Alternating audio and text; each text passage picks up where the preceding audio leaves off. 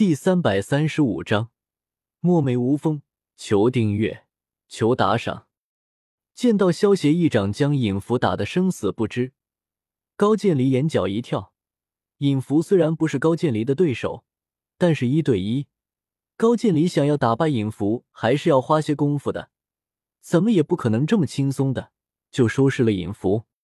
小十七，你是要和姐姐为敌吗？赤练蹙着柳眉对萧协问道：“他就只剩下萧协这一个亲人了，他真的不想和萧协成为敌人，尤其还是为了一些不相干的人。”红莲姐姐放心，我永远不会对你出手的。如果不是看在你的份上，尹福这个家伙已经死了。至于你们和墨家的战斗，我也不会插手。不过他们其中有几人收了我的登天令，便是我登天楼的人，我不会看着你们杀他们的。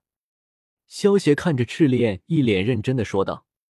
赤练听到萧邪的话，美眸中闪过一抹温柔，然后娇笑道：“小十七这么说，姐姐就放心了。姐姐还真怕你会为了这些无关的人，会对姐姐出手呢。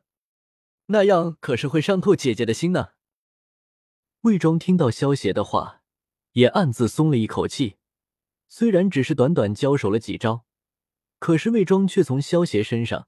感受到了一股非常强大的威胁。如果不是必要，魏庄不想和萧协开战。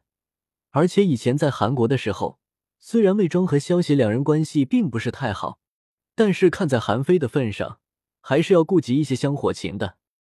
萧协也没有理会赤练的调笑，带着天明转身来到了慕容凤他们的身边。萧协看着被端慕容搂在怀里的雪女，问道：“容姑娘。”雪女怎么了吗？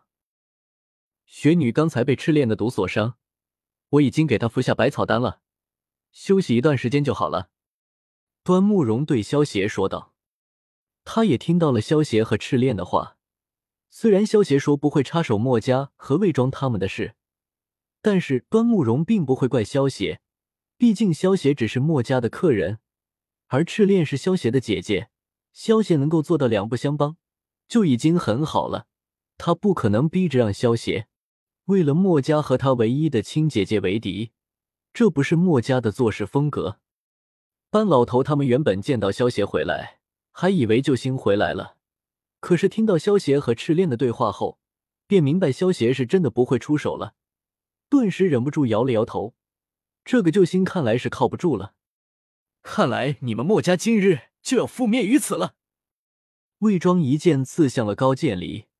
刚才为了救下天明，高渐离已经和白凤打过一场了，体内的内力已经消耗很严重了。面对魏庄的这一必杀之剑，避无可避。嗯，萧邪微微一愣。如果魏庄真的杀了高渐离，萧邪自然乐意见到这一幕。可是萧邪知道，这一次高渐离不会死了。当一道黑影突然出现。将魏庄手中的砂纸给打偏了，让高渐离成功了躲过了这必死的一剑。墨梅，魏庄看着黑袍人手中的那把黑色的剑，皱着眉头道：“墨梅，是这把剑的名字吗？”“嗯，这是剑吗？怎么跟大叔小高他们的剑那么不一样啊？”望着黑袍人手中的黑色木条，天明有些疑惑的问道。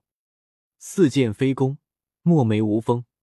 墨梅是历代墨家巨子的信物，此兵器出现的地方，所有墨家弟子都将听候调遣，无不从命。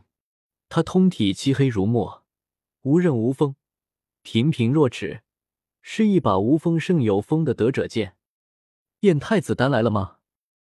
萧协心中暗道，看着和墨家巨子一起的道直，萧协便知道。因为他去缠住了少司命，所以在他之后出去的道直就顺利和墨家巨子他们提前回合了。这个人是谁啊？天明看着突然出现戴着斗笠的黑袍人，一脸好奇的想到。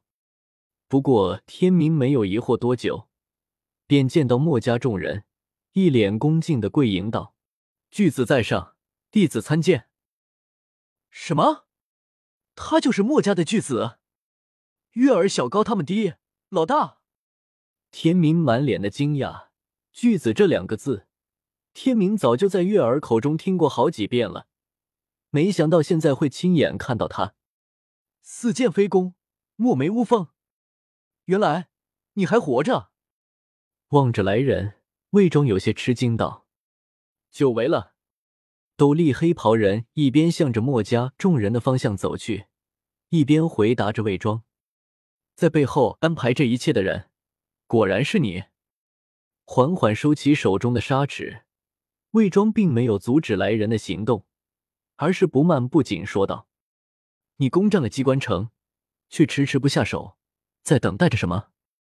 墨家巨子朝着魏庄反问道：“有个疑问，一直萦绕心头，我想证实一下。”魏庄淡淡的说道：“现在你有答案了。”听到墨家巨子的问话，魏庄没有说话。一副沉默不语的模样。巨子，我们没有守护好机关城。高渐离半跪着对墨家巨子请罪，满脸的自责。凭借墨家机关城的防御，只要他们小心一点，是能够防御住外敌的入侵的。事情我全部都了解，不必自责。你们已经尽力了，中毒的弟兄们也已经安排人手照料了。墨家巨子摇了摇头。对高渐离他们安慰道：“你就是月儿经常提起的巨子老大。”天明一脸好奇的跑到墨家巨子身边，他对这个墨家巨子可是早就想要见上一面了。你就是天明？看着自己对面的天明，墨家巨子心中有些复杂。他的父亲荆轲就是被自己派去刺杀嬴政，才会死掉的。对于天明，他总感觉有些愧疚。你知道我的名字啊？天明有些兴奋的问道。能够被墨家巨子这样的大人物记住，天明可是觉得很荣幸的。你刚才的表现是有点笨，但是笨的很勇敢。巨子有些赞扬的说道。你是在夸我吗？天明挠了挠头问道。此时天明心中暗自嘀咕着：这个巨子怎么和萧大哥一样，夸人的时候都不好好夸？让我都不知道是在夸我，还是在骂我。看来你还得到了墨家世代相传的至尊武器——飞弓。巨子看到天明手中的飞弓，有些惊讶的说道：“这可是我辛辛苦苦凭本事得到的！”嘻嘻嘻。天明生怕巨子会将飞弓收回去，死死的将飞弓抱在怀里，讨好的笑道：“能够得到飞弓，就代表你和他有缘。”要闯过危险重重的禁地机关，的确不容易。巨子见到天明这副模样，觉得有些好笑，拍了拍他的肩膀，夸赞道：“当然了，是我月儿还有少羽，我们三个人一起通过的。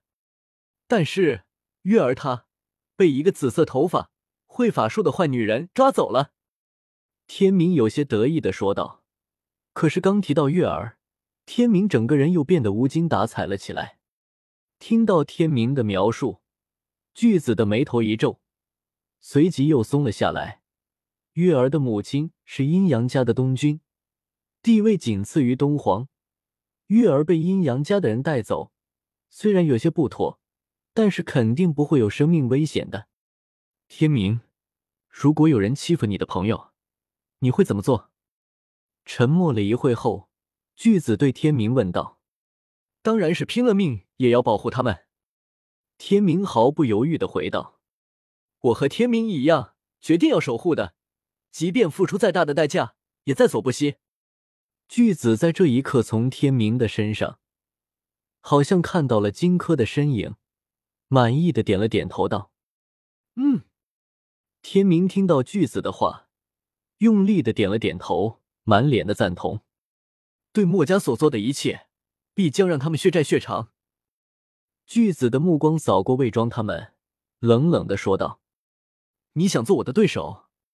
对于巨子的挑衅，魏庄一脸不屑道：“我们从来就是对手。”巨子淡淡的说道：“能够从沙齿剑下逃生，你是第一个。”魏庄有些赞许的说道，但是话中更多的是警告：“当年那一剑。”的确是凶险至极，巨子有些回忆的说道：“你认为这一次的运气还会这么好吗？